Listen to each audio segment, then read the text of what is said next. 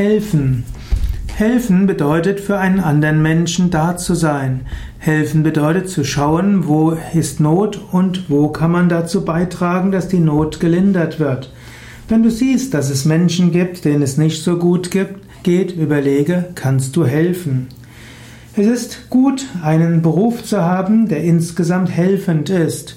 Dann ist es auch wichtig, dass man mit den Menschen, mit denen man zu tun hat, mitfühlend umgeht. Man sollte nicht, weil es um eine großartige Sache geht, wo man viel helfen will, im Kleinen andere verletzen. So gilt es als Grundprinzip, nimm dir vor, anderen zu helfen, eine gute, positive Kraft im Leben anderer zu sein. Und wenn andere dir helfen wollen, dann nimm die Hilfe an.